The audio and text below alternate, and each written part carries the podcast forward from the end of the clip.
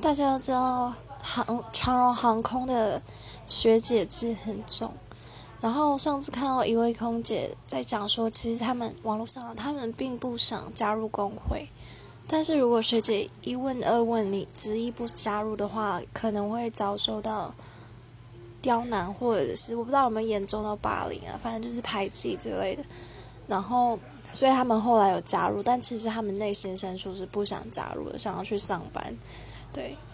然后我觉得罢工有时候不一定是坏事，因为才会进步嘛。但是你这几个行动下会影响到多少人的话，十几万人的话，你要去思考一下，你在争取自己权益的同时，到底影响了多少人的权益？但对吧？就是要想想要用什么方式，